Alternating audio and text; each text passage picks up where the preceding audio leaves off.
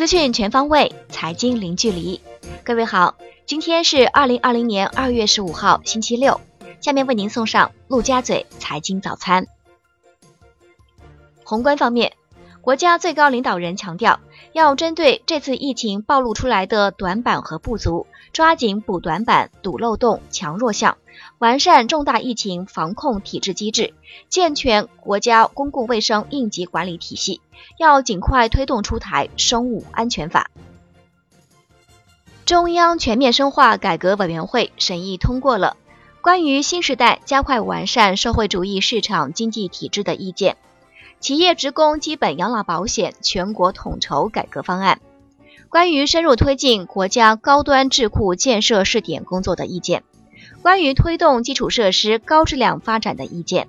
以及。关于进一步推进服务业改革开放发展的指导意见等文件。国务院安委办和应急管理部表示，要以县域为单位，确定不同县域疫情防控风险等级，分区分类实行差异化复工复产。审计署要求做好应对疫情防控资金和捐赠款物专项审计。对涉嫌重大违纪违法问题的，要及时移交纪检监察或司法机关。民政部表示，定向捐赠物资要按捐赠人意愿委托送达，或由捐赠人直接送达最终使用单位。捐赠人不得通过慈善组织和红十字会定向捐赠其利害关系人。世界卫生组织总干事谭赛德宣布。协助中国抗击新冠肺炎的国际专家组所有成员将于本周末抵达中国。武汉回应防护物资分配比例失调质疑称，武汉将发布医疗物资查询平台。河北省洪湖市将实施暂时封闭管理，所有乡镇和中心城区小区一律实行全封闭管理，所有车辆一律从严管控。金银潭医院院长张定宇表示，在我们医院已经有四名患者接受过恢复期康复病人血浆治疗，血氧得到稳定，这是积极的变化。北京市新型冠状病毒肺炎疫情防控工作领导小组办公室发布通告，从即日起，所有返京人员到京后均应居家或集中观察十四天，拒绝接受居家观察和集中观察等防控措施的。依法追究责任。国内股市方面，周五 A 股震荡攀升，国产芯片概念走强，上证综指收涨百分之零点三八，报两千九百一十七点零一点；深证成指涨百分之零点四八，报一万零九百一十六点三一点；创业板指涨百分之零点二二，报两千零六十九点二二点，盘中一度站上两千一百点，两市成交超八千亿元。本周上证综指涨百分之一点四三，深证成指涨百分之二点八七，创业板指涨百分之二点六五。周五北向资金净流入四十三点二三亿元，连续四日净流入，本周累计净流入四十三点七亿元。周五香港恒生指数收涨百分之零点三一，周涨百分之一点五。恒生国企指数涨百分之零点二六，周涨百分之一点四八。全日大市成交九百五十七点八亿港元，地产股领涨蓝筹，网络科技股普遍回调。华虹半导体公布业绩后大跌逾百分之十四，阿里巴巴公布业绩后跌百分之一。央行等部门表示，要积极支持符合条件的科创企业上市融资，研究支持为外国投资者直接参与科创板发行和交易提供便利汇兑服务。证监会正式发布修订后的再融资规则，较征求意见稿并无核心变化，但适度放宽再融资规模限制，同时扩大新老划段适用范围，已取得批文但尚未完成发行且批文仍在有效期内的适用新规则。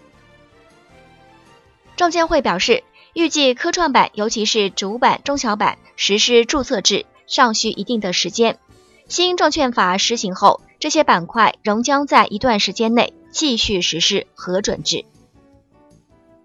汇源果汁公告称，香港联交所决定取消公司上市地位。金融方面，关于进一步加快上海国际金融中心建设和金融支持长三角一体化发展的意见正式发布。意见从积极推进临港新片区金融先行先试，在更高水平上加快上海金融业对外开放和金融支持长三角一体化发展等方面提出三十条具体措施。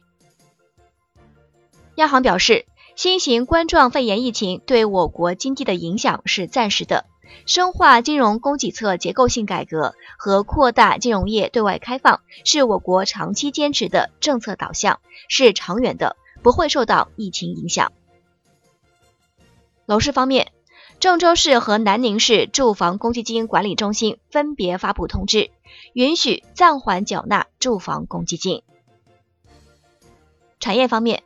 商务部表示，要充分发挥冷库等仓储设施的蓄水池作用，对滞销农产品上市进行错峰调节。物流企业要引导物流资源向滞销地区倾斜，针对滞销产品降低物流配送费用。美国商务部宣布将一项临时通用许可延长四十五天，第四次推迟针对华为及其附属公司现有在美产品和服务所实施的交易禁令。海外方面，国际货币基金组织总裁表示。低生产率、低经济增速以及低通胀都在拖累全球经济，不确定性变成新常态化。新型冠状肺炎疫情是今天全球经济最大的不确定性。在经济增速放缓的时期，我们不确定疫情的真实影响。国际股市方面，周五美国三大股指收盘涨跌不一。道指跌百分之零点零九，报两万九千三百九十八点零八点；标普五百涨百分之零点一八，报三千三百八十点一六点；纳指涨百分之零点二，报九千七百三十一点一八点；英伟达大涨逾百分之七，创历史新高，因第四季度业绩好于预期。周五有消息称，白宫正考虑出台税收优惠政策，以鼓励美国人炒股。本周。道指涨百分之一点零二，纳指涨百分之二点二一，标普五百指数涨百分之一点五八。周五，欧洲股市全线收低，德国 D S 指数跌百分之零点零一，报一万三千七百四十四点二一点，周涨百分之一点七。